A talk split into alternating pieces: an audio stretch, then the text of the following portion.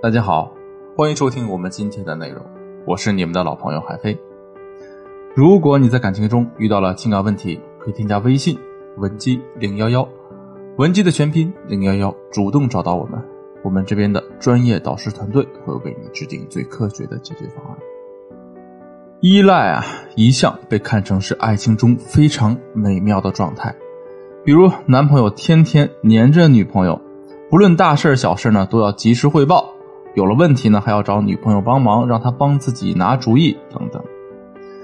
在不少女人眼里啊，依赖几乎就等同于爱情。但是呢，以我数年的从业经验来看啊，依赖带来的不仅是亲密体验，有时候也会带来情感危机。有个学员啊，上个月刚刚成功复合，昨天呢，却来跑来跟我抱怨说，她觉得男朋友有点奇怪。非要说有什么吧，我自己也说不上来。他这段时间表现特别好，我俩不住一起呢。他每天早上打来电话叫我起床，碰到工作上的问题呢，也会来跟我说，比如老板新安排的工作要怎么办，出了问题该怎么处理等等。下班之后呢，主动来找我吃饭，不能见面就语音聊天，搞得好像我俩时时刻刻都在一起。这种感觉啊，让我真的觉得很奇怪。乍一听这个问题也太凡尔赛了吧？男朋友粘人还有问题吗？这不正是相爱的证明吗？哎，你还别说，可能答案还真的会让你失望的。男人的依赖粘人有时候啊并不一定就是好事依赖呢可以分为两种，分别是积极的依赖和消极依赖。积极依赖呢是主动告诉对方自己的需要，这非常有利于关系的维护。它的潜台词是。我需要你，所以我选择变笨。消极依赖呢就不一样了。从表面上来看，消极依赖也是有一定维护关系的行为，但是它的出发点是弥补，潜台词是我对不起你，所以我要迁就你的需要。什么样的依赖算是积极依赖呢？比如前面学员的男朋友，他不缺乏独立生活的能力。事实上，他在和学员谈恋爱之前，他已经一个人生活好几年了。工作方面也是，他之所以找学员聊天求助呢，都是希望制造联系。当他向学员寻求帮助的时候啊，他表达的潜台词就是“我需要你，所以我选择变笨”。不好理解的话呢，我们换个例子来说，就比如女生让男朋友帮忙拧瓶盖，她真的拧不开瓶盖吗？哎，还真不是，她是希望得到男朋友的照顾而已。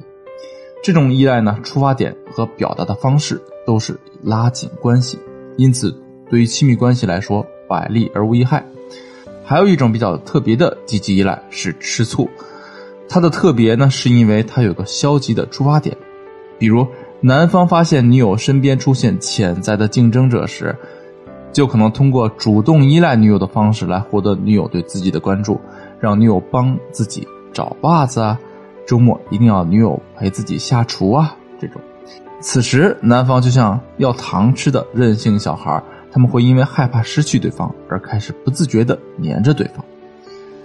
吃醋导致的依赖呢，常用于关系推拉的状态，适当运用有利于增加对方的投入，从而促进关系的发展。最后一种是消极依赖，可以理解为是一方做错事情之后对另一方的补偿，因为另一方喜欢被依赖的感觉，所以呢，他就做出了依赖的行为。比如说，一个男生有了不忠的行为之后，每每面对依旧贤惠的妻子，他的内心就会充满愧疚。于是，他就通过拉近关系来强调自己的爱意，比如主动向女方报备行程，在分别之前表现的依依不舍等等。另一种消极依赖是打心理战，常见于情感老司机们。他们会利用女人认为依赖等于爱的特点，故意对女人讲述自己凄惨的遭遇，以此来勾起女人的同情心。有的还会给女人制造特殊感，比如在说完故事之后会加上一句：“还从来没有跟谁说到过这些，今天我是怎么了？”一句话就能够将女人的母性和同情激发到极致。当女人觉得自己被依赖、被爱了。就很可能毫无保留的付出自己，可是对他们来说，女人不过是新鲜的猎物罢了。那我们怎么分辨以上不同的依赖呢？有个简单的方法，称为打草惊蛇法。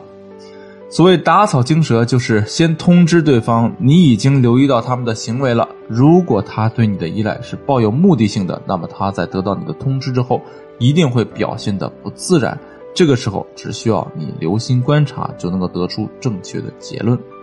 还是拿之前学员举例，他可以这样问男友：“我怎么觉得你最近能力有点退化了呢？”男友回答：“啥能力啊？”他说。你生活里的大事小事都问我，我都快成你老妈子了。男友回答：“人家需要你吗？”哎，好了，这种稍显腻歪的回答呢，一般都是真爱。如果对方给出其他略显正经的回答也不要紧，重点是关注对方后续的行动，看他对你的依赖有没有自然的过渡。正常的情感的变化呢，一定会有个循序渐进的过渡，不会突然完全依赖。又完全不依赖。当出现极端的变化的情况下，就要特别的注意对方依赖的出发点是不是积极的。通常来讲，依赖的程度增加，亲密关系本身的安全性也在增加。如果他依赖你的同时还允许你干涉自己，比如你给的建议他真的在落实，那么这就是正向的依赖。一段好的关系，依赖和独立是并行的。除了享受爱人柔软的一面之外，还需要注意，别把对方宠坏了。说到底，男人终究是要扛起家庭的重担的，不能够他一撒娇你就忘了自己才是女人。偶尔互换位置是情趣，卡在一个位置上不愿挪窝，那就是关系出现了问题的前兆。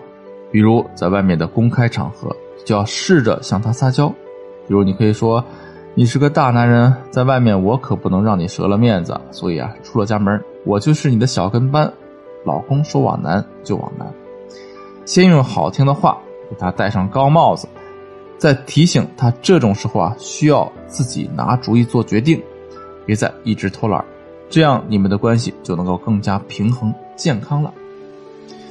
依赖本身啊不好不坏，它只是一种相处的状态，如果能够把握好分寸，关系自然就能够健康长久。要在这样的关系中收获幸福，实在是太容易了。抓紧时间，赶紧去实践练习起来吧。如果使用起来呢，仍然觉得有难度，可以添加微信文姬零幺幺，文姬的全拼零幺幺，来获取导师针对性的指导。好了，今天的内容就到这里，我们下期再见。